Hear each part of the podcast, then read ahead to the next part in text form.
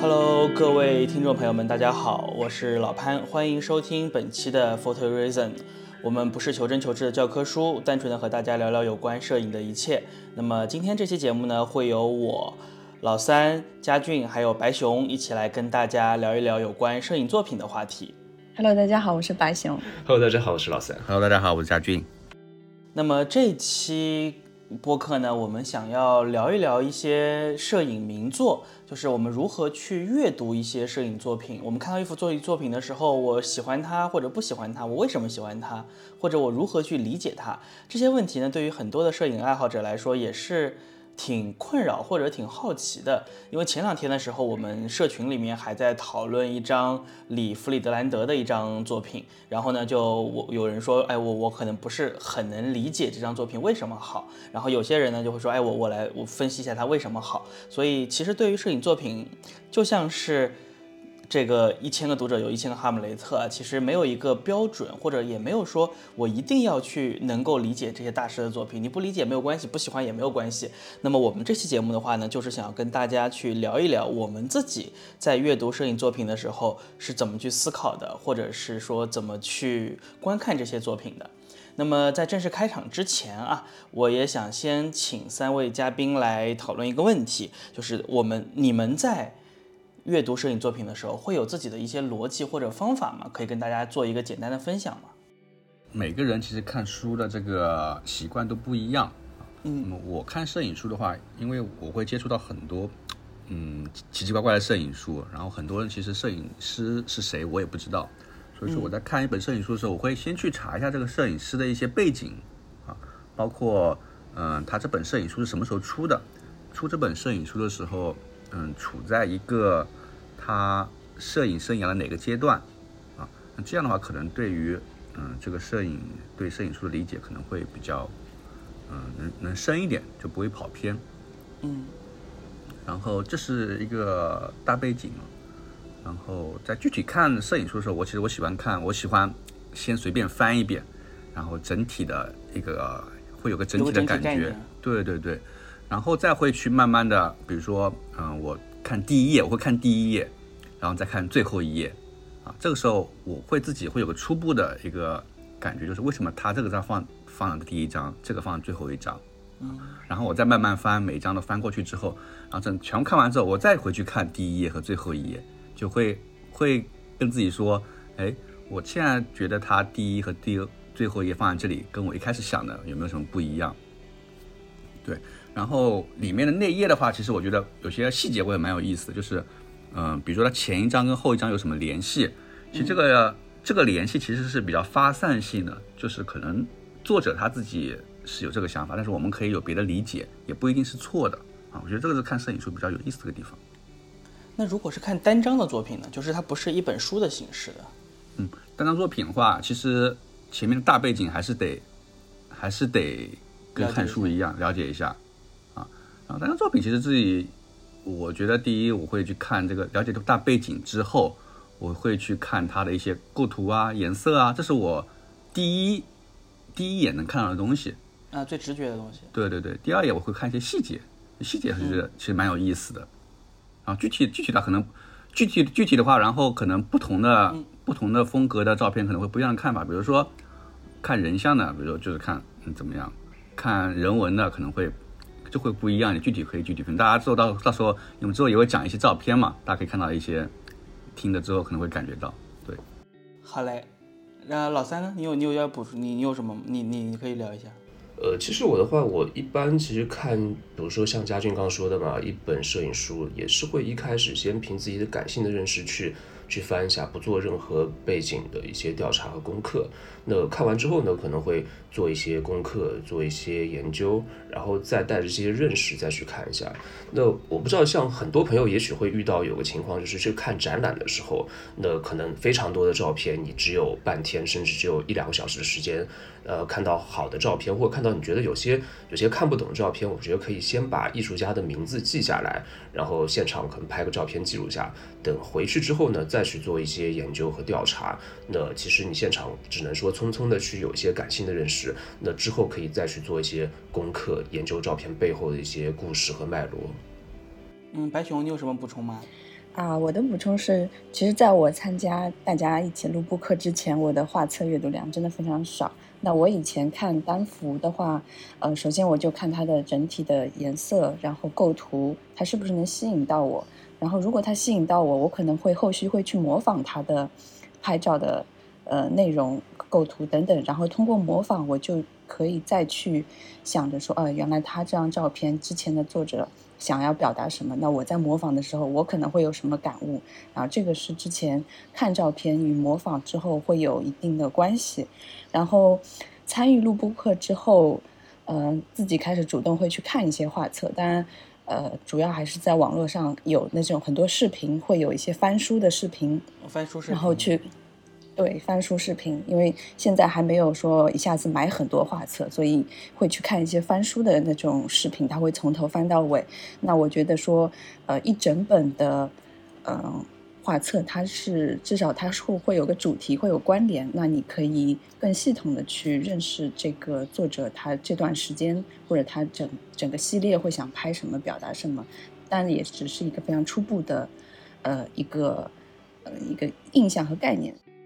说到这个看图片，我自己倒是之前总结过一套小方法，就是可能是首先的话呢，我我觉得对于大多数的爱好者来说，我们首先要判断一张图片，说我喜不喜欢这张图片，这是一个非常第一印象的东西。就如果你一看到它你就不太喜欢它，你很难去很深入的研究。或者说是很深入的去学习。那么，如果在你喜欢的前提下，那我觉得像刚才白熊啊、呃佳俊啊，然后老三也都说了，我们要做一些背景的研究，你要了解摄影师，了解他所处的时代，当时的整个的摄影环境和风格，包括摄影师本人特别擅长的一些，也会有人帮你总结出来啊，他的一些长点。比如说我们之前说到这个里弗里德兰德的时候，就说，哎，他可能非常善于利用影子，然后他的画面的平衡感和节奏感特。别好，它的构图特别有意思。那么每个摄影师都会有自己不同擅长的点，所以结合这些东西之后，再去看这些单张的图片，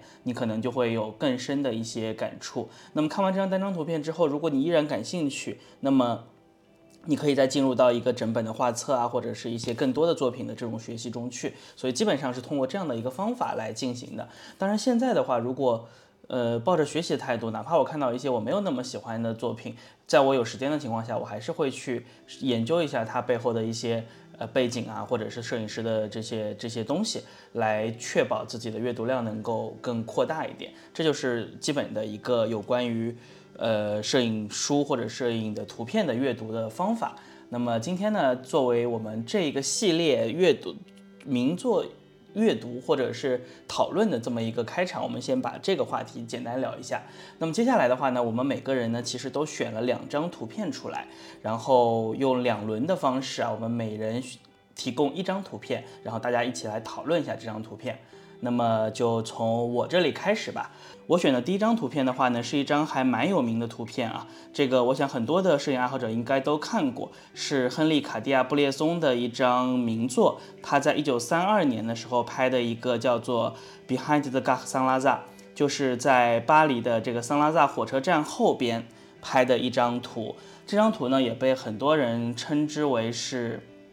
决定性瞬间的一个代表。那么就是在一个水塘中有一个人跃起，然后形成了一个他的脚形成了一个九十度的这样子一个跨越的动作，在水中呢形成了他的一个完整的倒影。然后如果你仔细看画面的话，在画面的背景上，呃，还有一个海报上也有同样的两个，应该是女性啊，是女性的一个一个画，就是形成了一个像跳芭蕾舞一样跃起的这样的姿势，正好和这个人形成了一个对比。这样子的一幅画，当然画面中还有一些其他的细节。这张图大家有印象吗？有，对，这张图非常有名，有应该有看过。对，应该我觉得非常有名。对，大家应该都会看到过。所以我们到时候也会把这个图放在 show notes 的部分啊，大家如果没有看过的朋友，也可以先来看一下，再回来听。那么这张图片的话，对我来说，为什么拿它来做第一张？值得讨论，我觉得值得讨论的这样的一个作品，是因为虽然我很喜欢布列松，他有非常多的图片我都特别喜欢，但是呢，这张图反而我其实并不是非常能够 get 到，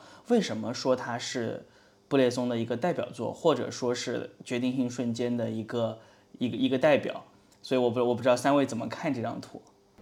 哎，我印象中这张图，老潘你刚刚说是一九三二年拍的嘛？那我记得布列松应该是在差不多那个时候才刚刚开始接触摄影，拿起相机来拍摄吧？嗯，应该不是刚开始，但是是他的摄影生涯的早期。那我觉得他其实这张照片还是带着蛮蛮蛮纯质、蛮童真的那种那种视角去捕捉生活中一些美好瞬间，尤其是在那个年代，我们想想，在那个年代，他能够呃，比如说做到这样精准的曝光，这样时间的控制，那尤其是水中倒影这样这样，可能现在看起来比较。小清新或比较文艺的手法，在那个时候已经做到了，我觉得真的还是非常非常超前的。那当时的话，其实我记得，其实他的照片的一些时代价值呢，也是因为可能在那个年代，当时三十年代到五十年代嘛，全世界都处在战争和动乱当中，但他照片当中其实又会呈现出各种生活细节的美好和一些，比如说人们的一些笑容啊、日常啊什么，其实给。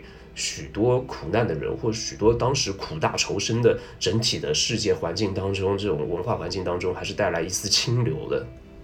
对，就这张图片的话，你你感觉到他的嗯确实在人物跳起的这一个瞬间抓得非常的好，就很像我们小时候玩的游戏，什么超级马里奥跳起来的那个那个样子，特别是水中那个倒影啊，你们看它像不像那个马里奥？像的。从那个从从那个跃起的时候的那个动作，就是动作确实是抓取的很好，但这张图本身。嗯，我觉得和布列松后面的一些他在欧洲其他地方，比如说在西班牙，或者是在这个英国啊，包括在法国的一些其他城镇拍的一些图片相比，我觉得这张图反而我感觉其实它挺平的。就是如果你不去讲它和后面这个呃墙上海报的一个对应对比的话，其实他在这张画面中所蕴含的这种结构也好，或者说是呃画面的前中后景的这种排比也好，比起他其他后面的作品，我觉得还是有一定的差距的，就我的个人感受。所以老潘，你的意思是，他其实这张画面它的结构和构图并不是特别的严谨和精巧，是吗？对，我觉得比起他其他的一些作品，比如说我记得有一张他拍了一个一个小城镇，然后通过铁栏杆和门把整个画面分成很多的框，然后有有这种顶着面包的这些女性，远处还可以看到聚集在村村可能是这种村委会啊，我不知道这种这种这些地方聊天的人，然后在远处还有雪山那样的一张照片，我觉得就是它整个的构图型结构极其精妙，然后你会觉得这一瞬间可能真的是。所谓的那个决定性的瞬间，但这张图其实给我带来这样的感受，反而相对来说比较少一些。因为其实布列松他不是一直宣称自己是不太剪裁，然后都是构图一次性就构完的嘛。但其实这张图呢，你说这个也有道理，因为这张图它确实是剪裁出来的。这张图是裁剪。它左边其实本来还有非常大的一部分，可能是呃栏杆还是墙的，跟我们觉得呃，比方说拍完照片，觉得左边那些它其实是有点有点有点没有用的，然后画面的主体应该更居中一点，所以把。左边和下边的很多部分都裁掉了，最后裁出来这样的一个画面。那其实这样画面从构图来说呢，那可能确实会觉得呃有点勉强。也许这个人对不对太靠右了，再靠左一些，画面会更完美一些。但可能当时这张画面就是这样的，能裁成这样已经是勉为其难了。对，所以连着这个画的话，我其实也想跟大家讨论一个问题，就决定性瞬间到底是什么？我觉得可能布列松都不能清晰的来描述它吧，因为这个词也是一个，应该是一个摄影记者提出来的嘛。布列松一开始并不是很感冒对于这个词，后来可能说着说着他自己也觉得是那么回事儿了。也许他自己也是当时出于本能或出于一些自己日常的观察和喜好去拍摄下这么多的照片，有了这样的积累。其实就是他说生活中发生的每一个事件。它都会有一个瞬间。其实我们其实生活中，我们拍照片的时候，其实每个摄影师无时无刻其实都在用着这个这个概念。我觉得，嗯，不管扫街也好，还是拍家庭摄影也好，还是拍人也好，其实大家都在用这个概念。其实你每个瞬间其实也是都是决定性瞬间嘛。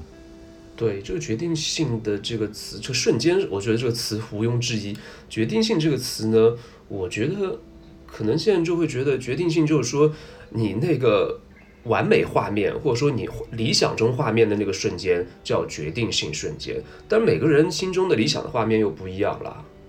嗯，我想的就是说，这个人起跳的，就是如果再早一点拍，他可能刚开始跳，那脚还没跨出去；如果他晚几秒拍，那那个脚可能就已经落地了，就没有这个呃清晰的倒影了，就脚已经踩到水里，可能已经摔了一有水跤可能。泛起来了。所以说，只有对，只有这么跳起来的那么中间的这一这一张这一个动作，一个瞬间，然后正好跟整个画面有了有，比如说其他细节有了呼应，那那可能就是一个决定性的瞬间。所以在这幅画中，可能觉得最有意思的地方就是它跃起的这个动作，然后它跃起的这个，就像白熊说的一样，它在落地之前的那么短短的一秒钟，或者是更短的时间，抓住了这样一个角度，它的每一个动作都呈现出最好的状态。但这幅画整体本身，就像我们刚说的一样，我觉得其实是并没有那么、那么、那么有吸引力的。嗯，当然每个人感觉不一样了，这个东西，我觉得感性的认识的话，每个人可能都会有不同的认识。都有理性的话，我们可以探讨一下它背后的一些，呃，比方说拍摄的时代背景和摄影师的一些动机和他创作的思路啊。对的，对的。对好的，那这幅画就到这里。那我们下一幅画，下一幅的是白熊选的，对吧？白熊选的一张何帆的画作，那作作品。然后呢，白熊可以先介绍一下吧。那我先说一下这幅画的呃这幅照片的作者何帆。何帆呢是一九三一年出生在上海，然后十三岁的时候，他父亲送了他一部柯达的布朗尼相机，我觉得这个就是开创了他的一个摄影的启蒙。然后后来呢，也就是因为一些历史的战事的原因，然后他们举家迁移到了香港。然后何帆的最著名的三部曲，啊、香港追忆、人生舞台和往日情怀呢，也都是记录了呃，就上世纪五六十年代的呃上呃香港的一些街头的一些影像。那这张照片呢，就是是选自于第一本就是《香港追忆》里面的一张照片。那它整本的画册呢，都是嗯，怎么说？就是说，呃，何帆的这部呃《香港追忆》呢，是看一下。主要是突出了就是香港街头的那些呃民众、儿童、劳工、商贩。那他的摄影的特点呢，一个就是黑白，然后另外一个就是说他是会以这种线条、建筑的线条，比如说倒影，比如说呃铁轨。然后，比如说光线来引导，作为画画面的一个引导。然后人物的话，它也不是一个特写的人人物，一般就是整个人的一个轮廓。然后在这个画面中可以看到，就是嗯，怎么说？就是说，啊、构它的构图就会非常精巧，嗯超级精巧。对几何和明暗的对比，这种空是的，间感，是的，是的。然后我选的这张，就是说，只是说我在翻这本画册的时候，就翻到了这张，因为这张的照片的名字叫 W，它就是叫 W。那它的其实这个 W 就是指这个建筑，呃，房顶它投它它的影子投投射在这个街面上，呈现出了一个对一个 W 的一个形状。虽然说，我觉得就是说何帆其实很多其他的照片也非常有冲击力。其实这张不是说，呃，所有照片里面冲击力给我最大的，但是我在翻到这张时候，我就是觉得就是说，他能抓到一个人正好走在这个屋脊的，就是 W 阴影的凸起的位置，然后右下角又有人，我是觉得他一定是在这边蹲守了很久。是的，真的。对的，我在翻阅就是呃何帆的介绍的时候，就是说他就是会在呃一个景看到一个景之后，他会蹲守很久去拍这样的一张照片。那我我能想到，就是我在知道有何帆这个摄影师之前，我之前去香港，也是特地想要去香港那个场景去扫街。我也曾经说，为了拍一个呃，就是过马路的这个场景，就是来来回回走了七八遍，所以我就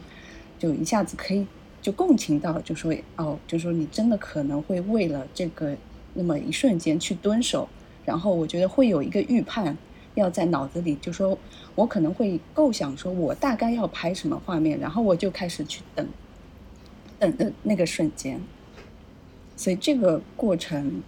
嗯，我觉得是能能抓住，会有一个非常大的惊喜，在就是拍到之后会心里会非常惊喜。所以白熊，你喜欢这张照片吗？哦，我是喜欢的，我也挺喜欢这张照片的。我也挺喜欢这张照片。我我我我说我想跟那个佳俊说一下，我觉得说是何帆的何帆的这个画册在国内一直是很好卖的，对对对吧？对，何帆的话是我自己个人认为啊，是我觉得到目前为止，在华人摄影师中依然是我我觉得心里的 number one，就是，嗯，他的这个风格太特别了。你可以看到有很多模仿其他摄影师的这些人，但是你很少看到有人能够模仿何帆，哪怕是模仿了有三分形似、五分形似都很难。所以他的这种对于光线的运用，然后以及他这种非常独特的二次后期裁剪的时候的这种方式，所以就特别特别有趣。我这张照片我也很喜欢。你们觉不觉得在小图的时候，它看起来好像一个拉开的弓弦？是的，嗯，有张力啊。就是他图的话，看小图会发现它的黑白的色块那种几何感非常强，所以说我觉得何帆一定是一个美术功底非常非常扎实，然后非常具有美术和设计天赋的人。对，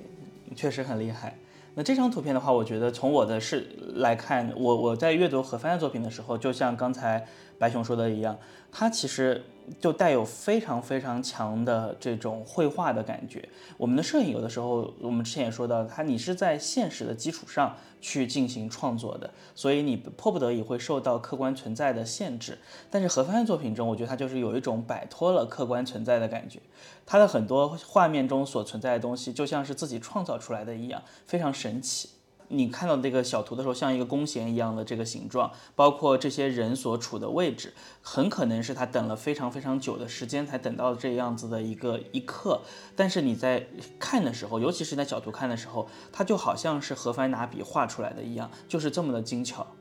对，所以说可能我会有一些不一样的意见。当然，我同意何帆他确实是华人，比如说像可能街头摄影和纪实摄影真的是一个巅峰了吧。呃，但是就像老潘你刚刚说的，他可能会他拍照风格就是这样嘛，等那个瞬间，等那个他需要的完美瞬间、完美的人、完美的时间，会等很久很久，可能很多照片都是这样的。呃，但这我就会觉得他在那边追求的可能就是一个画面的一个视觉的美感。包括他许多照片黑白的对比，那些光线特别完美，完美的让你挑不出瑕疵。那正因为这种完美，让我会觉得好像会有一点点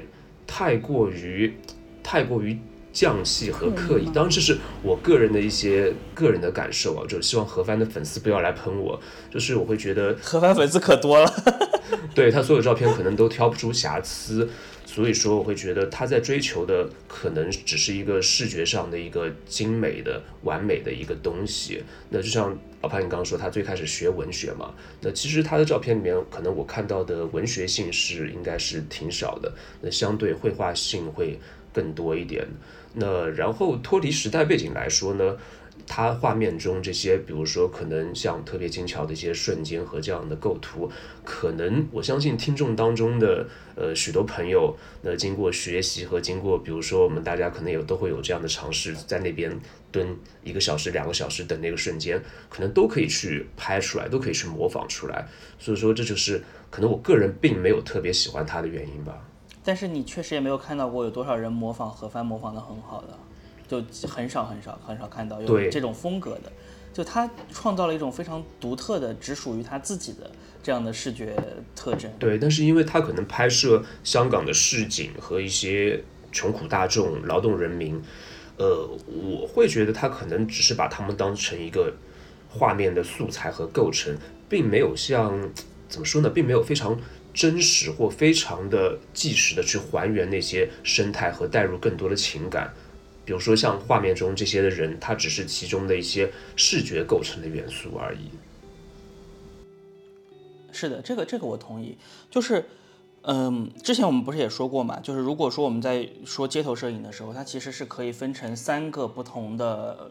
领域或者流派的。一个就是视觉，纯视觉美，对吧？对对，何帆做到极致了。对，和做到极致。有些呢可能是带有一定的哲学性，像让保德里亚那个淹在水里的汽车，对吧？那那就是非常哲学的东西，你可能去思考它的美感也好，或者思考它的其他的意义也好，可能都没有那么多。但是你要从哲学的视角去看的话，就能看到你你结合他提出的一些哲学观点，再去看他的拍的照片，就会有不同的感受。还有一种就是纯社会性的东西，那像刘易斯·海因啊这种以他们为一派的开始的人，那他就是要讨论我我我拍这张照片，我拍这些穷苦的人，我拍在工厂里的童工，我是为了推翻这个制度，对吧？我是为了让大家看到这种用童工的方法是不对的，就这个社会是要被改变的。那何帆他明显没有这样子的一个视角，他是一个。从小小的时候生活挺优渥的，然后虽然经逢了巨变，但是好像心态一直是一个挺平稳。然后到了香港之后，又很快遇到了自己的真爱，然后一生也算。还算顺风顺水这样子的一个人，你想他到香港时间不久，就用了禄来三点五 F 这样的机器，在那个时候这种机器价格是很高很高的，所以你可见他的家庭其实并不差，对吧？所以他没有那样子对穷苦人民、劳动人民的这种共情，我觉得也很好理解。但是他在自己的这个领域中是走得很极致的。对对，我承认他的构图和画面对光影的控制是做到了极致完美。所以他的照片也有非常多学习的价值啊。对，而且他照片做的就非常好卖。对，因为真的很漂亮，每一幅其实都可以，比如说都可以挂成画，或者说做成一个相框，怎么样怎么样，具备很强的装饰性和审美价值。好，那我们进入第三张图片啊，第三张图片是佳俊选出来的，这应该是《海街日记》的其中的一张图片。那我们先请佳俊来描述一下这张图片吧。嗯，就是我选的图片可能就。比较简单，就是从纯视觉和感觉上来说，觉得喜欢。其实它没有太多的内涵，它只不过是一张剧照，它其实可以算是。因为《海街日记》的话，它是失之愈合导演的一部电影嘛。对。然后，因为在日本他们会有一个会有一个传统或者说习惯嘛，就是很多电影它在上映之后，它都会出一本同名的画册。就是他很多摄影，呃，他很多电影，他在拍摄的时候都会请一些摄影师，或者说或者说他就是当时的一个摄像，来来记录一些当时的一些嗯拍摄时的一些画面，然后在电影上映之后，他会出一本画册，包括《海街日记》啊，包括之前那个岩井俊二的一些嗯《花与爱丽丝》啊。其实这个这张这张图其实它比较简单，它但是它氛围感我觉得非常好，就能感觉很有电影感的感觉，让我觉得。然后一个大海，然后四个四个姐妹在沙滩边在走，然后就比较随意的一个抓拍，感觉就非常具有吃着脚。对对对，然后就非常生活感嘛。然后然后我个人就比较喜欢海边这种感觉，所以我觉得这张照片我非常喜欢。这张照片就是非常典型的，也是一种纯视觉美的。对对。就《海街日记》这本画册，我是非常非常喜欢的。我觉得在我们所说的所有的这种日系的美感中，日所谓日系审美或者是日系美的这样的一些照片中，《海街日记》其实是非常具有代表性的。对。它的整个包括像嘉俊选出来这张照片，这种非常生活，然后非常自然。但是又带有这种日系的这种蓝蓝的调子，然后海边的这种氛围有很多，然后还有它的一些，比如说室内拍摄的，包括在一些建筑边上拍摄的图片，我觉得这本画册里面所描述的这种场景都非常非常的美。对，然后这本画册现在买不到了哦。家俊家俊这边是不是还有几本？已 已已，对，他已经买不到了。哎，家俊上次不是还有一本吗？没了。还好我还买了一本。我买这本画册的时候跟嘉俊还不太熟，嘉俊那时候还在，也是在一个市集上，然后我在嘉俊那里看到的，然后后来问他买的。哎，老潘把你这本拿出来再加价卖呗。我我得我得把它藏藏着，然后过几年再卖个高价。奸商。这个这个这本这本书特别好。这这本书我很喜欢，《海街日记》我觉得很喜欢。就是如果说是去日本旅行的朋友，我特别建议大家看一看《海街日记》这部电影，然后看一看这本画册。你会找到很多拍摄的灵感，然后再去一下练仓，是不是？对，所以嘉俊选这张照片，我觉得其实给了我们一个一个一个想法。我我觉得其就很好的一点就是，摄影作品它到底要不要有意义？就它一定要有背后的意义吗？我觉得不一定。就是我只要是我自己喜欢的，然后你的画面是好看，我就是追求美感。就像刚才何帆也是一样，我就是追求美感，我同样可以。去拍出好看的东西，我不一定要有背后更多的东西存在。对，但这种意义我觉得是因人而异的，你不能说一张照片有意义还是没有意义。我觉得这个东西不是说摄影师赋予它什么意义，或者他当时想要什么意图，那其实看的人每个人可能从中可以寻找到不同的意义吧。当然了，就是这种视觉的美感也分很多种，刻意的美感和随意的美感，或者说刻意的去表达出随意的那种美感。其实很多摄影师在创作的时候，我觉得都会有不同的思路和处理方式。那《海街日记》像里面照片，可能它给我们传达的就是那种特别日常、特别生活、随意细节那些东西。那我觉得这也是，就是。一种类型的日本电影和日本摄影给人传达出来的感觉，也是很多人为什么这么喜欢这种类型的。呃，是不管是电影动态图像还是静态图像也好，像比如这张照片，我觉得就每个人的姿势真的是，我感觉虽然他们都是演员，都是明星，但整个状态就是非常放松，也没有一些偶像包袱，也没有一些。包括服装，甚至服装，你会看出这些服装也都是非常非常日常，非常非常看起来就是没有什么审美，没有什么穿搭品味的这些服装，但又给人感觉真的是很真实，很日本乡下，很那种在海边，然后某个天气也不是特别好，不是那种传统日系里面那种特别蓝天白云、特别好看的天气，但就会感觉。真的很真实，很放松。就这样的时刻，可能呃每个人记忆中都有这样的时刻，或者说我们都会向往某一个完全放松的瞬间，跟朋友、跟家人在一起。我然后我觉得还有一点就是这张图片其实可能还是要再连着他在这本画册中的前后的几张图片来看的。比如说在这张图片之后的话呢，是他们四个从海里在跑向陆地的一个一个场景。就是在海浪的边缘踩在水里的，然后下一张图片呢是四个人的一个离得很近的，像一个合影一样这样的一个画面，所以它其实可能单从单张来看的话，还是会有一点点，嗯，就是比较单薄一些。但是如果在放在整个的画册中，或者是放在这部电影中，这个场景所能够传递出来的美感会更强一些。对，所以说，比如看过电影，或者说是在这画册的序列当中来看这样的照片，你可能对人物关系、对他们那些情感会有更多的一些代入和触动。比如说，它里边电影里面那种姐妹的关系，就是若即若离，这样有一些进展，对不对？对。哎，那那我在想，就是说，如果我们像拍这种，呃，你你说就可能比较稍微单薄一点的照片的话，那我们是不是可以多拍一些？系列的来衬托出它整个的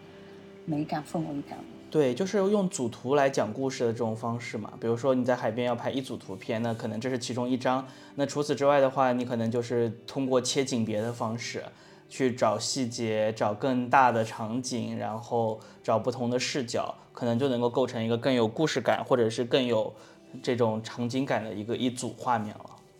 嗯，从视觉美感上来说，像老潘刚刚说的，你不同的景别、不同的视角和局部，比如说脚印，比如说浪花和裙摆这样的，会让视觉会变得更丰富立体。嗯，在从叙事的角度上来，对，从叙述的角度上来说呢，可能从呃视觉和取景的区别区分之外呢，又会有一些时间性的一些延展了。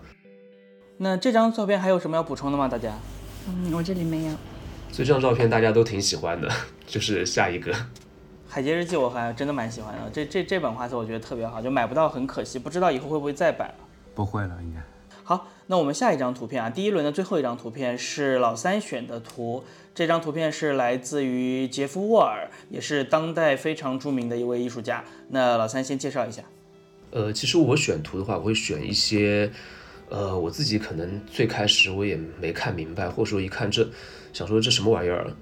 然后把这些图拿出来，也想是跟大家讨论一下，也想看看大家是怎么想的。那这张照片呢，其实叫《女人像》，也是杰夫沃尔非常早期的一张作品了。他的话，这张图片他是借鉴那张非常有名的油画，就是女神游乐场的吧台马奈那幅画里面的这幅画，我也放在会放在评论区，大家也可以看到。它其实这两幅画并没有说是直接的视觉上的一个模仿和致敬啊，但是其中它里面，比如说男性和女性相互的对位以及呃视点的处理怎样的，我觉得都还是有借鉴到其中的思路的。那这幅画我觉得当中最最奇妙的一个点就是它中间的那个照相机，那其实你会发现它照相机是正对着一面镜子，也就是说整幅这张摄影作品它并不是。对着真实物体取下那个影像，而是对着镜中倒影做的一个拍摄，那会让这个空间显得更加的，就是多重嘛。我们镜像和实景的关系，也有相机的凝视，有观看与被观看的这个关系了。所以说，杰夫沃尔他其实。呃，这个摄影师，这个艺术家呢，他其实是一个非常学者型或非常学院派的艺术家。那他会在作品当中把这种绘画的这种空间和绘画意识给给加进去。那摄影可能只是他作为自己创作表达的一种一种一种工具吧。那讲他的作品呢，也完全无法脱离出呃艺术史和绘画史的脉络。呃，当然，我想听一下大家对这张照片的一些感觉，或者说直观的，还是说是做做了一些功课之后有一些其他的想法。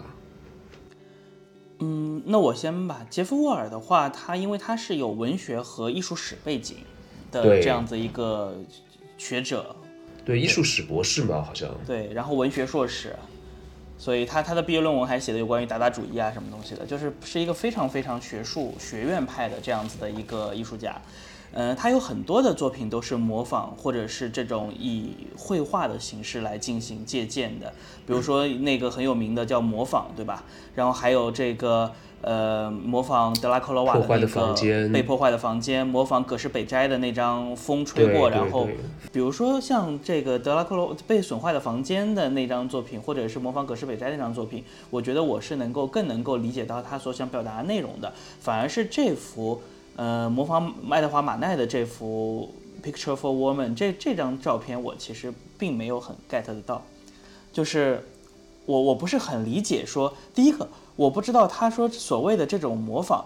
就是因为这个人物的动作和和表情吗？因为这里两张，如果你把这两张图片并置的话，你会看到爱德华马奈画的这个女孩子和杰夫沃尔拍的这个有一点混血的这个女性，他们在表情上有非常多相似的地方，以及手部的动作虽然不完全一样啊，但它所呈现出的人的姿态是非常相似的。然后右边的，在马奈的作品的右上角有一个正在看着他们调酒的一个戴着高帽子的男人，然后和。这边这个这个杰夫沃尔作品中的这个正在走进画面中，在按快门的这个男人，对吧？嗯，这个男人就是他自己了，是他自己，这是年轻的杰夫沃尔吗？对，就是他自己拿着快门线嘛。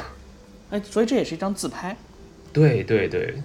哎，这很有意思，就是拿着快门线，这是年轻的杰夫沃尔是吧？我我都没我开始没有认出来是他。所以这是他早期的作品。对他的表情，他也模仿了这个就是戴高帽子的这个男性的表情。所以在这两个方面是有有像莫奈的，呃，这像莫奈，像这个爱德华马奈的这幅画去靠近的。但是你从画面中本身的意义来说，我觉得，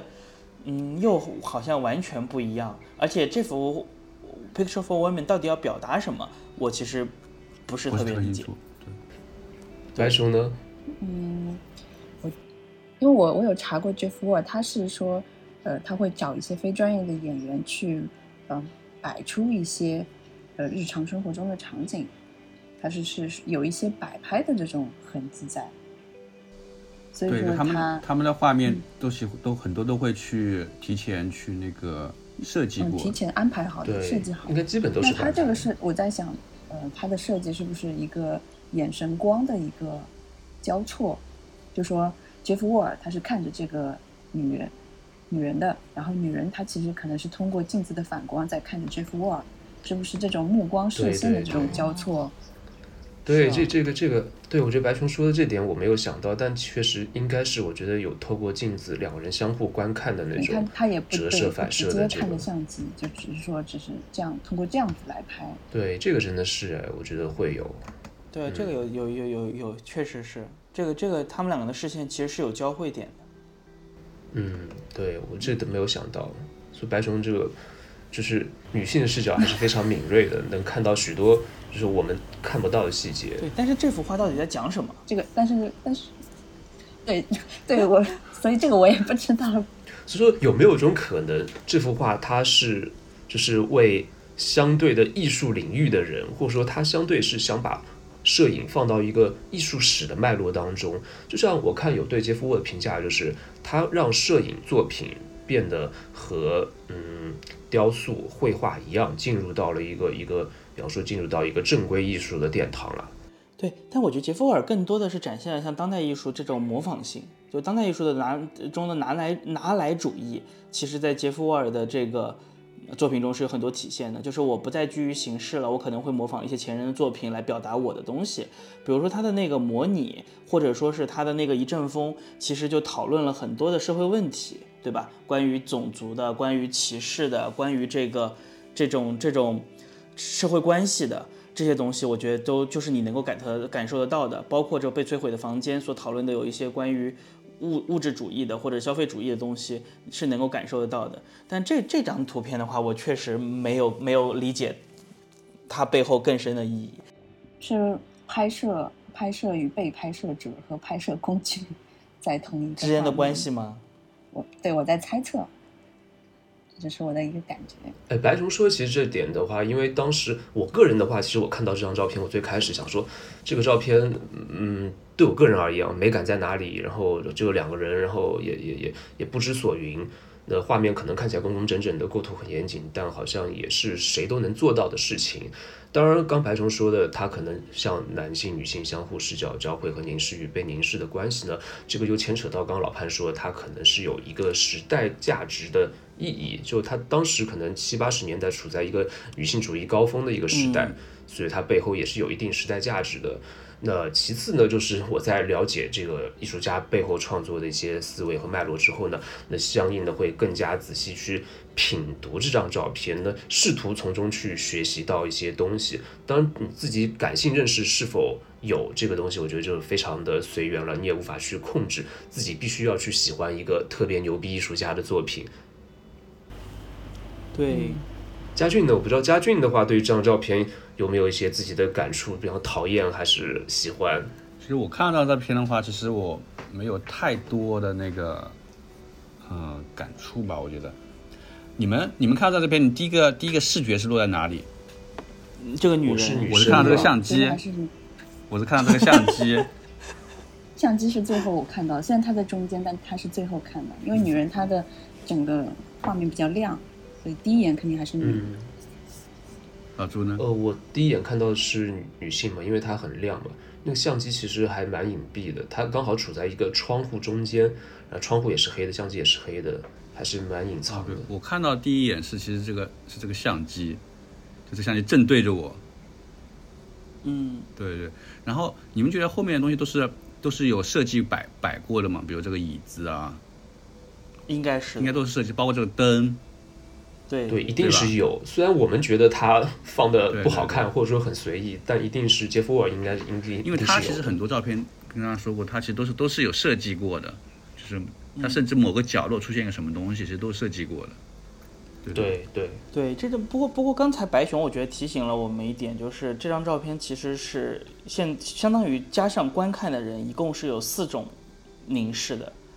这个女生在看的，如果你你站在画面前的话，当然这还有一个原因，可能是因为这张照片我们看到它的时候，它都是以小图的方式呈现的，在电脑上或者是在这个手机上。你如果看过它做成灯箱广告那么大的这样子的一个状态，放在博物馆里的时候，可能感觉又不一样。那你会感可能会感受到，我不知道，我只是一种猜测啊。就这个女性，她又像在看着你，然后呢，你正在观看整个场景，然后杰夫尔呢，他在看着这个女生，而这个相机又是正对着你的，所以它会形成一个观看和被观看之间互相的循环的关系。但这个可能一定是建立在杰夫尔的这种最。经典的这种表现形式，以一个灯箱背光的这种灯箱来做出非常大的这张照片的时候，可能会有更明显的感受，和我们在电脑上看，和我们在这个手机上看，可能就完全不一样。是的，对老派说这点挺重要的，因为他杰夫沃他其实一直习惯在展览当中把照片印成真人比例的那个大小。对，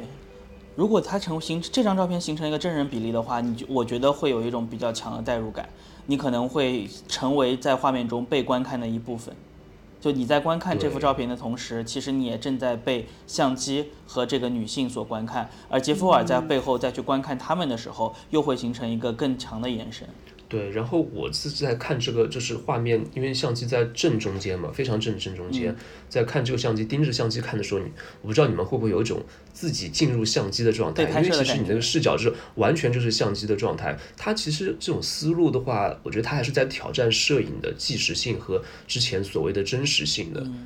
就是你你是把自己带入到一个拍照就这个状态，可能是一个摆拍的，那甚至相机它是一个非常人为的记录，而不是说在记录一个随意的，像刚说的决定性瞬间，一个不经意的瞬间，而是非常刻意的一个记录。挺有意思的，杰夫尔我觉得挺有意思的，特别是他那些跟绘画相关的作品。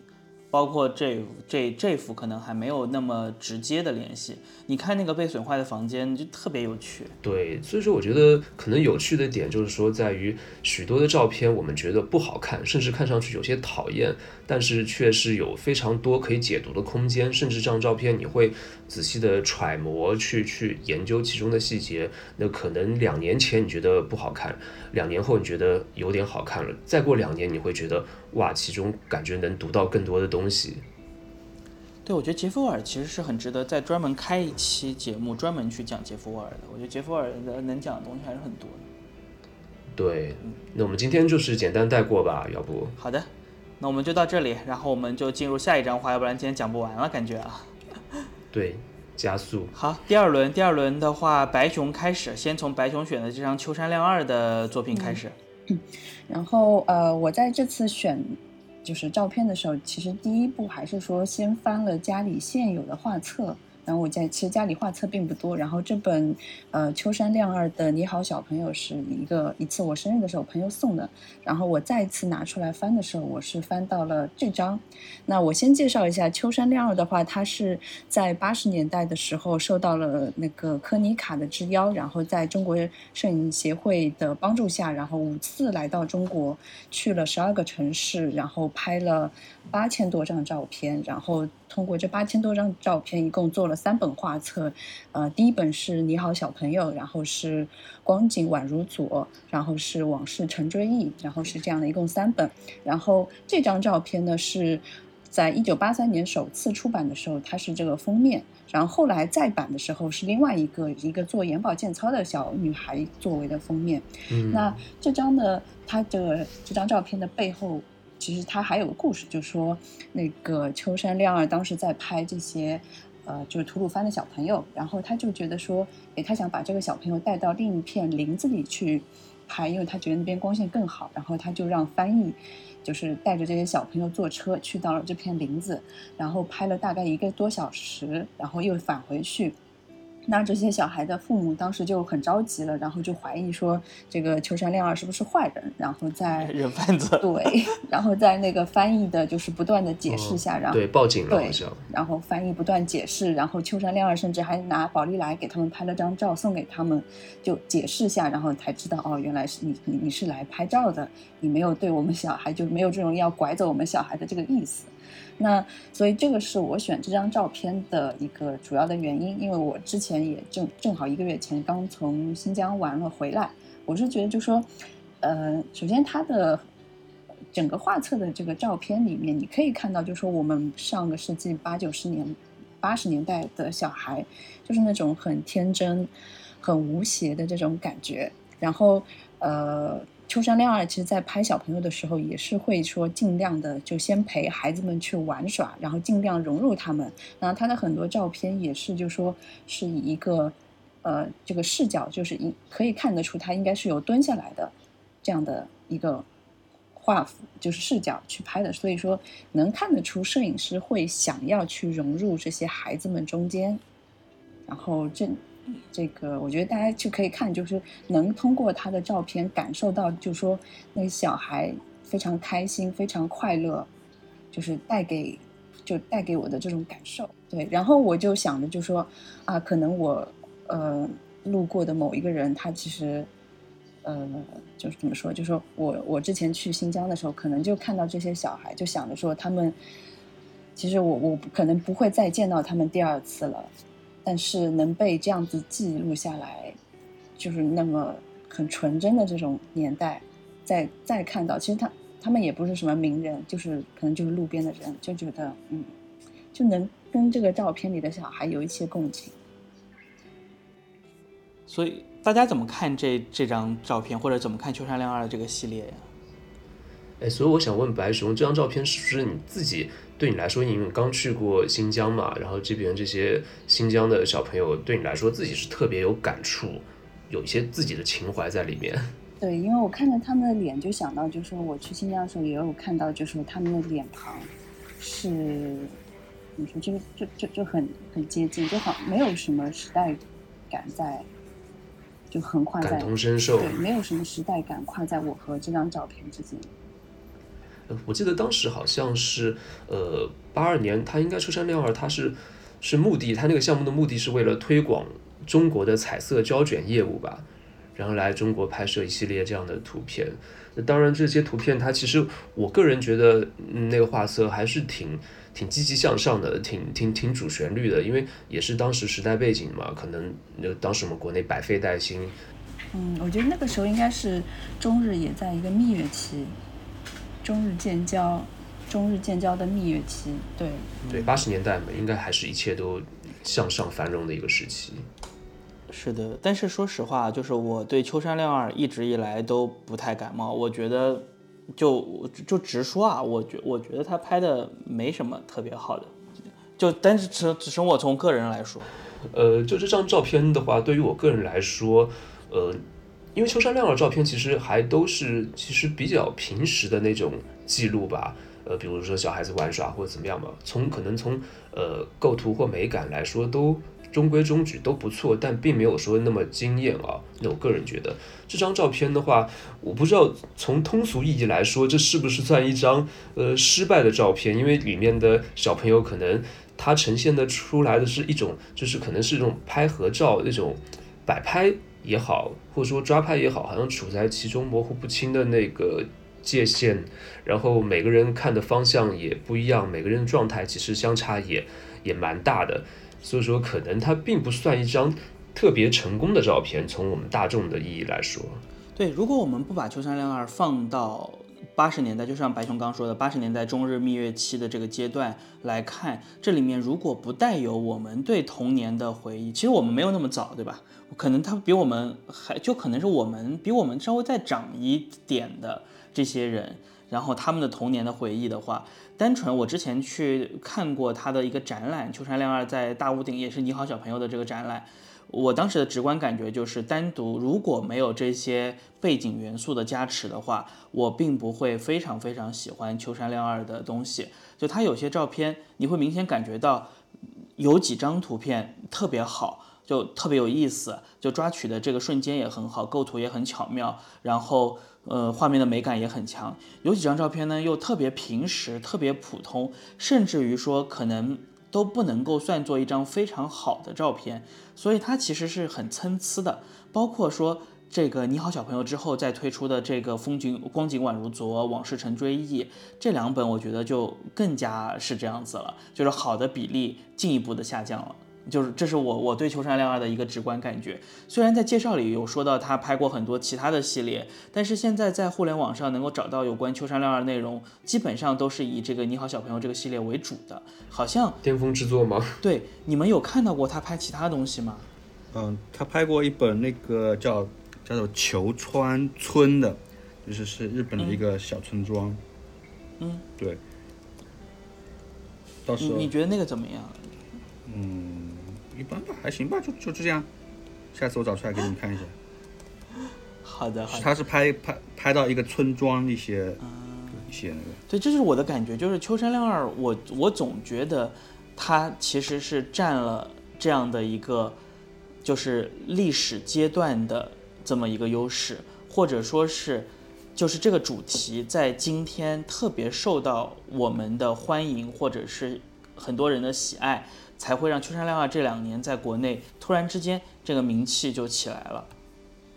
对，当然了，因为他在中国当时的中国，他做了这样的一件事情，记录了整整一代中国跨越这么多地域的小朋友，我觉得还是真的还蛮有历史价值的，也是蛮有一定的这种时代意义的嘛。那如果说假设我们把这些中国的小朋友，呃，把它替换成日本的小朋友，八二年可能当时拍日本小朋友的摄影师就会有很多了，可能它的价值相应的就没有那么强了。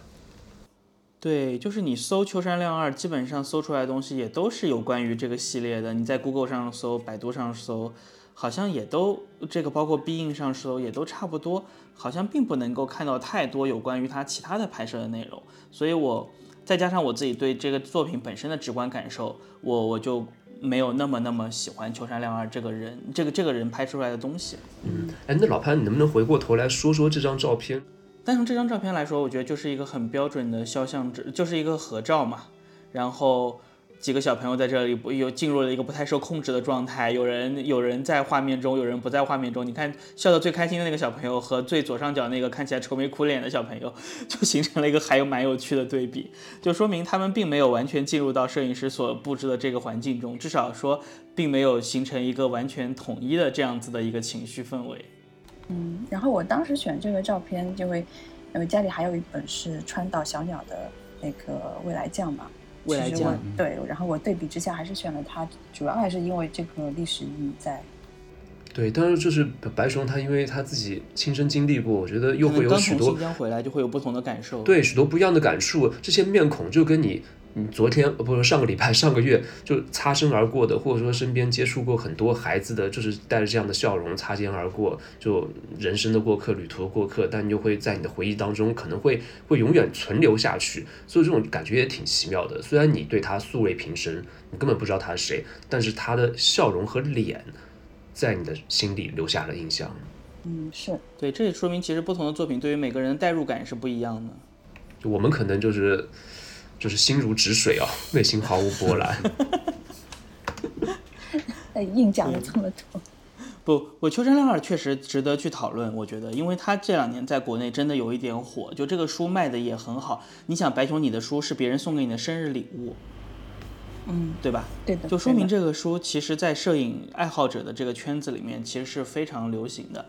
嗯，也也确实是一个很值得去讨论的一个摄影师。但是我觉得，这正好借着白熊选这张照片，我也我也我们也讲一讲我们自己对于秋山亮二的一些一些感受。好，那我们继续往后啊。那下一张的话呢是佳俊选的图啊，佳俊选的这张是上田一彦的，应该是来自于 A Dream 对吧？对对对，哎，那佳俊先介绍一下。哎其实这张图跟我上一张图选的理由和风格都都是不风格不一样，选理由是一样的，就是总觉得是美感上面非常棒。我大概先问一下大家，大家看到这张图的时候，第一眼看到是什么东西？这里让你就不不放大看，就看小图哦。就是这种画面的质感，小嗯小图能看出质感吗？在不同的光线在不同的物体上所反射出来的这样子的质感是能看得出来，不是画不是画的质感，对，沙沙发地板、沙发、家具、对，对墙面就，不同的物体反射出来的光线都带来的质感是特别明显的。嗯，我是的话，我的话就是一个是大逆光，然后就是这个房间没有开灯。嗯，我看到这幅画，第一感觉我会觉得这是一本日本电影里面的，就很像日本电影里面的截截图图或者剧照吧，在那种呃那种这种外面是有阳光，房间里面昏暗的那种嗯感觉。对对对。我的感觉就是我这这个，如果我在这个场景，我也会这么拍。对对对，它这个其实它整个对于曝光掌握其实都是都是挺棒的，是的，对吧？外面大逆光，那边这么亮，它其实光比对对对，然后它这个它这个我觉得光线，我觉得我很喜欢，就这个很像就是或者夏天午后，然后不像现在我们这边杭州这么热，其实就是可能只有二十多度，然后在家里外面是只有蝉鸣声，然后在在家里躺在沙发上面，然后看着报纸，我这种这种照片也是我一直想拍的，我觉得这特别特别，就看到这照片就能身临其境，会有那种感觉。对对，就像我刚刚说的，就是如果我在这，我也会这么拍，这种感觉会还蛮明显的。像这些照片没有太太多的什么深层次的意义啊，其实就是一种看着就非常舒服。同意。对，这张照片可能对我来说并没有说特别特别好或特特别怎么样，但就是会有代入感，对对对对会会能够带入到那种场景当中，我能够体会到我坐在那边，然后外面是阳光蝉鸣，然后这个小朋友就是拿着报纸嘛，他不是小朋友，他他这这是苍井优。这也是苍井优是，哎，我就记得你佳俊，你上次有一张照片是苍井优，后后来怎么苍井优又没有了？就是他，就这个，这也是苍井优吗？当然整 画册都是对，苍井优又是一个个我特别喜欢的呃日本女演员，小朋友你的，对吧？就我那天岔开一下，我那天有一天就是蓝天白云，然后我出门晒着太阳，有一刹那，我瞬间就是脑海中很多日本电影和日本动画中关于夏天的那种描述和感觉就涌上来了，就好像日本的一些呃影视作品，包括摄影作品，对夏天的这种表述会会会特别特别棒，然后特别让人有那种遐想的感觉。那表达的非常好，就是不管画面也好，还是对，就是非常细节、非常日常，就是这种慵懒的、无所事事的午后。对这个，我觉得没什么可多说的。就上田一彦本身就是我最喜欢的摄影师之一，然后这本《A Dream》也是我入坑上田一彦的第一本书。第一本，如果没有记错的话，对，也是你卖给我的。如果没有记错的话，就我很从他那本书开始，我觉得我慢慢的理解理解了这个，就是曝光这件事情的意义。就是很多的照片，其实我们总觉得它拍的很，它的色彩很好，可能会大家会想，哎，它是怎么调色的，或者它是怎么样去处理这个色彩的？但是我通过这本画册之后，最大的感受是，它的色彩其实大多很大一部分是来源于它的曝光。嗯，因为曝光会很大程度上影响画面的色彩。没错，所以它的曝光，它的曝光方式带。带来了它整个的色彩的一个基调，然后才有它后面的这些色彩的出现。所以我觉得，就从这这本画册是我入坑上田一彦的的第一本书。嗯，然后我我我昨天也有去看那个《A Dream》这本画册嘛，然后然后我看到一个评价说，就说他的照片就说体现着就日本审美的一个物哀的一个精髓，就就那种朦胧迷离。是的，平静，然后幽玄物哀，对，然后万事万物即将告别的那种感觉。对，而且这本画册很有意思，它其实是它这个名字 A Dream，并不是，并不是说它只是一个随便起的名字，它里面其实有一部分，其实我感觉它确实是梦境。就比如他后面去到纽约旅行的那个部分，很像是在日本的这个房子里面睡着了，然后做的一个梦。对，就他他其实拍摄的是两个场景嘛，一个是在日本他家里的对，然后一个场景是在纽约的旅行，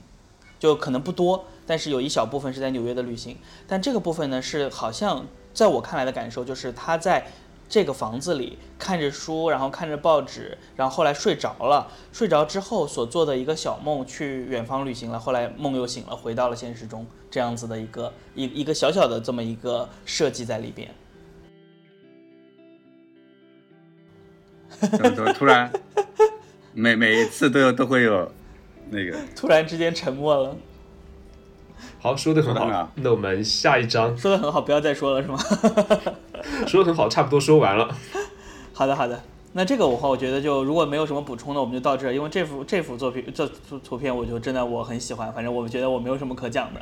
然后大家喜欢三个字就讲完了，就讲完了。对，大家还有什么要补充的没有？如果没有，我们就下一幅。嗯，没有补充。我也很喜欢下一幅。好的，那下一幅的话是老三的沃尔夫冈，沃尔夫冈·提尔曼斯的一幅图片。呃，在老三说之前的话呢，我也是我用三个字总结一下这幅图片，就是看不懂。看不懂。老三继续。太艺术。看，真的看不懂。老三来吧。其实我就是故意选了一张我自己也看不懂，然后我觉得你们应该也看不懂的图片，想看看你们的反应。我想先看看你们的描述，真不真实？我就是看不懂这张照片，我的第一感受就看不懂。就三个字吗？对，就三个字。就三个字。太艺术，太艺术，看不懂，太艺术。那白熊呢？我觉得要结合他整本画册，因为他这本画册叫《The Cars》嘛，所以他拍的所有的都是这种车的整体局部。那他他他车灯也拍了好几幅。但是你真的单拎出来，单拎出来，我一开始想这是什么鬼？是不是发错了？哎，我要的就是这种感觉。那我们下一幅吧。不，你先介绍一下呀，就下一幅。你先介绍。就是那个 Tillmans 的话，其实这个艺术家嘛，我觉得真的很难以形容，因为他实在是太高产了。他高产的有点吓人。他的摄影书的话，呃，你们可以去搜索一下，会发现他摄影书有大概就无数本吧，然后会出非常非常多书。而他平时还还出歌，还出专辑，还做设计，做什么舞台设计啊，什么乱七八糟的。而他作品前后的差别也会非常大。那我觉得他其实还是在在一直在挑战摄影艺术当中的就是一个点叫观看嘛。在展览的一个编排性上面，在画册的一个编排性上面，其实我觉得他也是非常有自己的想法的，就是那种照片的序列和照片观看的顺序和视觉上的组合，就你很难用一种特别的呃流派，像我们刚刚说的某种类型、某种的框架去去去界定它、去定义它，包括它其实还是存在一定的就是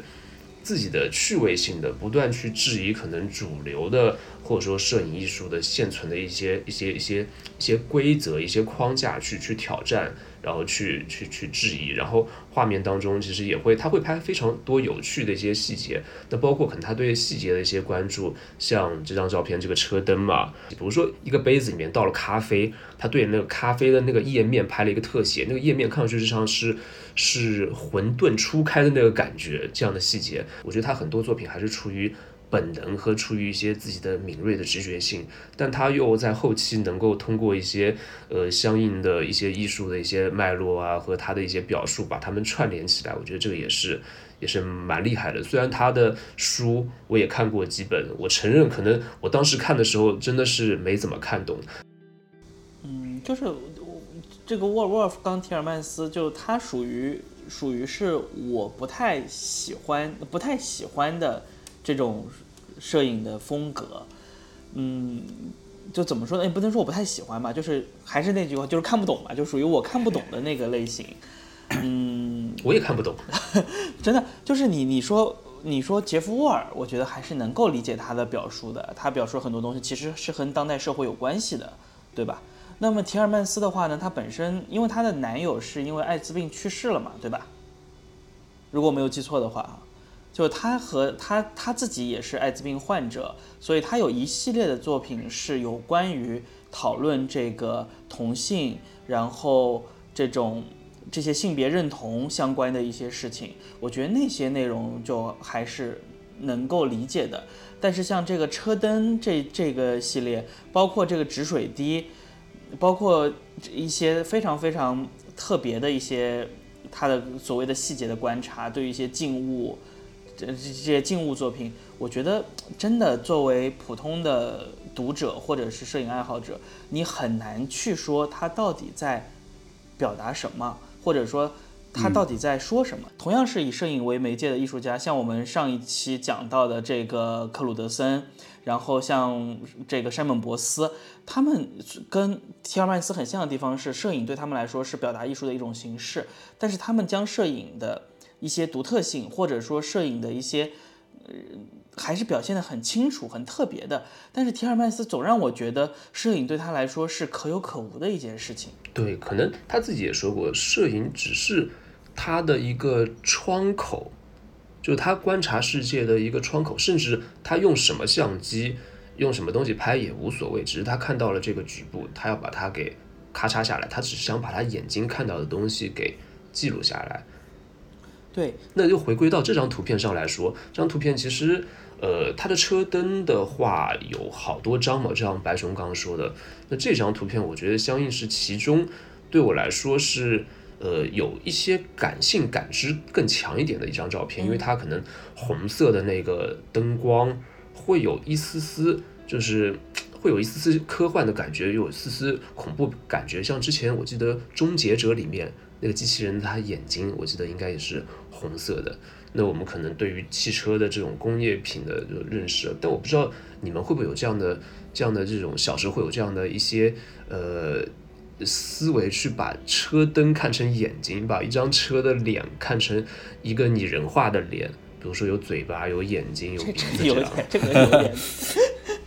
我觉得这个有点太未赋未赋新词了。我真的是会把车灯跟眼睛会有一定的关联。那所以说，其实它这边的话，那对我而言，当然也是我觉得有点强行为它赋予意义了。就是工业品的这个这个灯跟人的眼睛这种观看的方式，或者说我们对于工业品赋予的意义，它到底是一个呃可以复制的机械的东西，还是说带有情感的东西？那我会有这样的一些思考。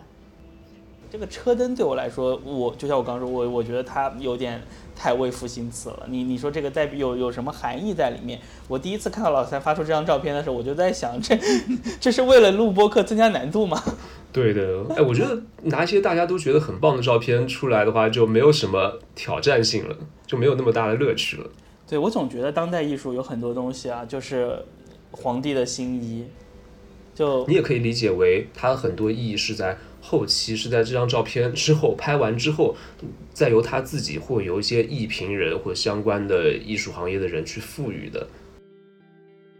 最后一张啊，最后一张，最后一张是我选的图片，来，我来收个尾。这张图片的话呢，是二零零二年 Alexos 拍的一张图，也是在他的这个代表作之一的《绵于密西西比河》中的一张照片，叫做查尔斯。然后拍摄地点是明尼苏达，拍摄的时间是二零零二年。然后这张图片应该很多朋友也看过，一个穿着绿色的连体衣、戴着一个头套的男人，戴着墨镜、戴着眼镜，然后站在画面中，左右手呢各拿了一个飞机的模型。呃，如果你放大看的话呢，在飞机模型的尾巴上还有蜘蛛网，说明这个模型其实是尘封了比较久了。当然，这张照片在选色上也非常非常的。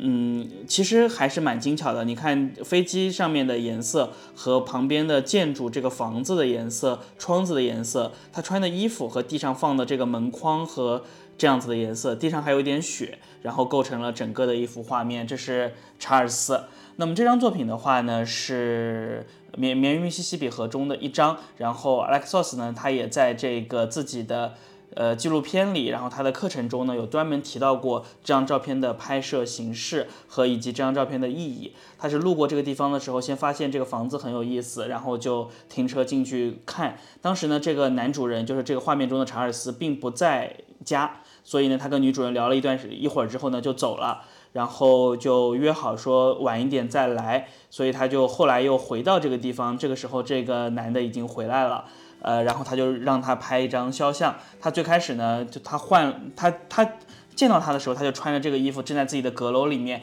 摆弄自己的这些。小兴趣或者是小爱好，这些飞机模型，然后听说要拍照呢，他就把衣服换掉了，换了自己平时的衣服。然后 Alexos 一看的话，就就特别特别生气，说：“哎，你你你不要换衣服。”然后又让他把这个连体的这件衣服换回去，然后拿着这个模型站在二楼的露台上拍了这张照片。这是作为整个绵于密西西比河中的一张很有串联意义和很有表现意义的这样子的一张画出现的。对。嗯，他这个是大画幅拍的吗？看上去大画幅，嗯，是的，是的，这这就是这幅图片的一个背景的介绍。那么这张照片对我来说的话，我很喜欢它的一个原因，是因为这个人物非常非常的特殊，他也是最早时候最早期的时候，Alexos 拍的很多照片中都会带有这样子的。有一些奇怪，有一些与世界格格不入，但是呢，你又觉得他身上保留着人人作为人的人性或者是童趣的一些人物。那包括他在监狱里面拍的那个是有纹身的那个那个那个那个男生，然后包括这个查尔斯都是这样，就好像在。诉说这种我曾经怀有的梦想，或者是曾经怀有的童趣，已经慢慢的被尘封。但是这个时候，我又把它掏出来的一个有趣的意，这个这个这个意味，那么和它绵于密西西比这个密西西比和沿岸这些城市，逐渐由繁华的工业城市走向衰落的这种感觉是非常非常契合的。这是我的感受。这张照片其实我初看的时候。并没有说是那么大感触啊，只是略微感觉有点孤独。然后了解他的背景故事，包括他整本书当中一些呃图片的一些序列，还有他其他，我记得是这样，他还有拍另外一张照片，是有一张床，然后那张床呢是应该是一个著名飞行员 Charles 他以前的小时候的床，然后这个人呢，他刚好名字也叫，我不知道是赋予他的。假名还是他也叫 Charles，就跟那个著名飞行员同名。应该是真名。其实应该是真名，对不对？那刚好是同名。然后了解了背景故事之后呢，就会感触可能更多一点，就会也会对这张照片的情感更加加深一层。就那种那种那种那种孤独感，然后那种梦想跟现实之间的差异，然后每个人可能生而为人的那种渺小感，因为。这种凡夫俗子这样的一个破破破的工作服和这样明尼苏达那种呃荒野然后落寞的环境和你梦想当中那些那些那些那些光鲜亮丽的东西形成那种反差，和手中飞机模型和这种惨淡现实之间的这种落差和和映照吧，就就特别的有感触，然后特别让人有点点要泪目那种感觉。那回到 Alex Source，我觉得 Alex Source 它其实特别有趣的一个点就是它跟刚才我们说的何帆可能会有一点点相反，因为我他其实对于那种拍摄那种美轮美奂或惊为天人的那种图像就特别不感冒，他会觉得那些照片很多人都可以拍出来，拍出来不难，但是他可能比较关注的就是照片编排的那种顺序，其实也就是说，呃，摄影的文学性了。它的优势呢，在于把照片以那种蒙太奇的形式，以那种说故事叙事的形式给编排起来。可能每张照片单看从美感和构图来说，都会觉得平平无奇，但是它整个的一个叙事和脉络和照片背后的一些故事，我觉得是它非常非常强的一个点了。嗯，对。Alexos 是属于典型的，你没有办法看它单张照片，你必须要把它整本画册、整个系列连在一起去看的这样的一个摄影师。它会比你看单张照片要有趣的多。我选的这张查尔斯已经是它整本，我觉得啊是整本的这个《绵云密西西比》里面最有、最值得，或者说也不能说最值得，就拿出来单独看，你会觉得最有趣的照片之一了。你还会看到很多，比如说就是特别空旷的一个，就是就是一面墙，然后墙上钉钉了一张照片，然后或者说是嗯，就是一个。一一个一个床垫漂浮在水上，或者就是灌木丛里面。对对对，灌木丛里，或者一张椅子旁边是个台灯，然后就这样子的一些图片，可能就更没有可说的地方。这张照片还是比较相对来说比较特别一些。对，这张照片里面画面中的元素，我觉得相应还是比较丰富、比较完整的。那另外很多照片它都是相应的一些。局部或些空景，其实你不能脱离出前后的语境，它相应之间，我觉得是有个编辑的关系。所以说，Alex s o s 他其实是会把摄影的单张的美感这方面，他可能不是很关注，或者说刻意的去忽视，而把照片这种编辑属性和一本摄影书这样的这个东西，这个这个摄影作为一本书编辑的属性给加强了。然后我是我是就是在想对比着之呃，我刚才讲的那个你好小朋友，我是觉得就是那本。你可以通过说那些照片，你可以觉得那个照片里非常热闹，就是那种扑面而来的那种快乐感。但是像这本 Alex Source 的话，它整本翻下来就会觉得特别的，嗯呃，怎么说，就是疏离感，很平、很平、冷静、平静的这种感觉，很孤独、孤独、很很陌生，这种疏离感，但是又觉得说没有跟他们离得太远。是的，然后 Alexos 还有一点啊，就是从这张照片里面，我觉得还有一个很有趣的点，就是你会看到他受到了从沃克埃文斯开始的这些美国公路摄影师，我们可以称之为美国公路摄影师这样的一个流派的影响，包括在这本书中，他都有非常多的应用到他们所提出的有关于美国的这些这些元素，比如说，你看他拿着这只飞机，上面是美国的星条旗。然后他在这张照片中，这在这本书中啊，还有很多很多的有关于美国元素的十字架、汽车、公路，然后美国的工人阶级等等等等，就是曾经被那些优秀的摄影师们所提出的有关于美国的元素，它其实在这本书中应用的非常非常之多。那么反而是到现在，包括到现在，他的这些新的书中，也还是有带有非常强的这样子的美国印记的。所以这张照片，我觉得还有一个看点，就是他对于美国梦。这样子的一个概念的，以以他的方式在进行的一个叙述。他也是从自己家乡出发，沿着河这样去寻找自己小时候童年。比如说，他会想象河的那一面是什么，然后河的另一端，我沿着这条公路旅行过去是什么，然后自己关于远方和现实，然后自己作为一个可能像密西比这样有点落寞的。地方，明明苏达那边嘛，就是比较比较落寞偏远，然后荒凉的那种地方的，对于远方、对于梦想的想象，也是沿着那种前辈的美国公路旅行摄影这样的一个脉络去去追寻、去寻找的一个一个一个一个致敬也好，或者说是追随也好吧。嘉俊还有什么补充不？这张？我觉得这张照片就是很典型的，就是你看单张要从整本去看这个 这个逻辑，对吧？因为你看单张的话，可能就只能只能看到表面的东西。那你从整本去出发，再去看完整本，再再来再来看单张，就很有意思的一张照片。包括你说的细节的星条旗啊，对吧？这些细节都然后都能看上面的一些我我蜘蛛网什么的，对对对对，这这也是大画幅的魅力了，我觉得。而且可能画册里看的其实也是有限的，如果能看展览的话就更棒了。当然，我觉得看他的作品会有一个有一个比较困难点，就是你需要去了解一些背景知识，再回过头来看，才能有所感触。要不然的话，我觉得感触不会那么强了。对，是要结合整本书或者是他整个的创作思路去看的。但好就好在 Alexos 自己呢，他做了很多的视频，然后做了很多的讲解，做了很多的这个表述，你可以结合他的这个东西去看。包括他在那个后来那个那个呃草叶集那个那那那本里面，还专门对这个系列作品又做了很多的注解什么的，就所以他他给你提供了很多的背景信息。那有一个说法不是说让摄影作品本身说话嘛？那背后那么多的注解和相应的一些背景信息，我不知道对于作品来说是是你们觉得是好还是不好？会不会这在很多人看来是一个是一个问题？我觉得这个分，我觉得分开说吧，这这这是我觉得没什么好和不好之分的。有的人他就需要这个东西，他不需要这个东西，就是有需要就看，不需要的他就不去看那些就可以。那问题是不看就看不懂。那不看不懂，那说明他需要这个东西。就就你这个逻辑非常闭环。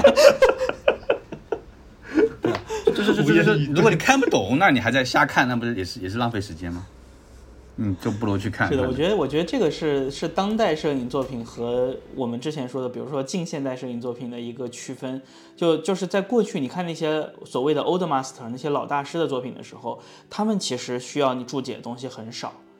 他们可能更多是想表述内容都在单张照片的画面之中了。在早期的摄影书中，你会发现有很多的摄影书是没有编排性的。是没有编辑性这个概念的，它就是我这就是我出的一个集子，然后呢，可能有一些些简简单的这些编排，但是不会有这么强的叙事性、编辑性，或者说是这种文学性。但是你看当代的摄影作品，越来越多的呈现这方面的趋势，所以它需要提供给你的背景信息就会越来越多。对，哎，有没有一种可能性，是因为单张作品的力量在削弱？就是说，我们看到一张好看的作品的概率太大了，或者太多单张好看作品的这个这个出现了，导致呢，现在优秀的作品必须要把呃图片放到一个更加有体系的脉络当中，更加精巧的编排当中，或者说把它放到一个更加具有呃艺术性或更加具有背后可能一些当代意境表达的一个背景当中。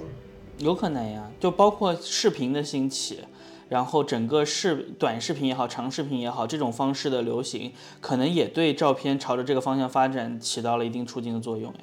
因为你相比起视频，你能够表述的内容实在太少了，在照片里，所以你如果想要起到跟视频同样的效果，甚至于更好的这样子、更多的这样子的内容，更多的这样更强的这样的力量的话，你就迫不得已的需要将背景信息或者是故事线更清晰的展现给观众了。对，所以说可能从某个角度来说，对于摄影师，呃，难度更大了，要求更高了。对于观看照片的人，对于摄影爱好者和摄影学习者来说，其实你的这个学习的成本和难度也会更大了。是的，就像刚刚你聊聊的那个提尔曼斯，我是真的觉得看不太懂。对，因为之前我也还有他另外有一本书，那本书里面呢可能会有非常多的文字，关于他一些作品的一些论述和其他人对他作品的一些描述。整本书我翻完之后，感觉就是 脑袋要爆炸了，云里雾里的感觉。对，Alexos 自己也说过，他要出一本没有图片的摄影集，但 所以我都没有能理解这个概念，什么叫做没有图片的摄影集？但虽然还没有出啊，但是我觉得应该也很有趣，也很有意思。所以说，就是摄影师也越来越卷了。对，花样越来越多。对，以前摄影集，比如说像我们之前说的那个 By Ways 我觉得就是把它里面呃拍的好看照片给大概排一排，做成一本册子。对于编排来说也很简单，现在可能对于一本书的编排来说也是非常难，需要花时间精力去思考。对对，像像以前那个巴什么巴塞尔的巴黎，那都是比较早期的摄影集嘛，对吧？然后杜瓦诺的巴黎这些，这这个包包括这个很多这样子的摄影师都没有太强的编辑性的，对，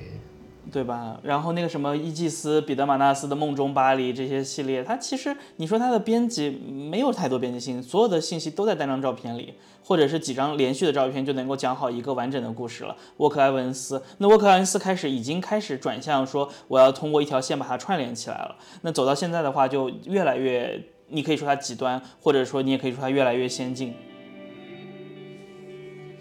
好，那我们今天的这个作品讨论系列啊，就聊到这里。今天我们一共四个人选了八张图，然后不知道大家对于这个系列的感受怎么样？如果听完之后觉得哎还挺有趣的，也欢迎在评论区给我们留言。那我们可以把这个系列再继续做下去，以后呢可以找更多的图片来跟大家一起去分享和交流。那么今天的节目就到这里，跟大家说声再见吧，好，拜拜，下期再聊，拜拜拜拜。拜拜。拜拜。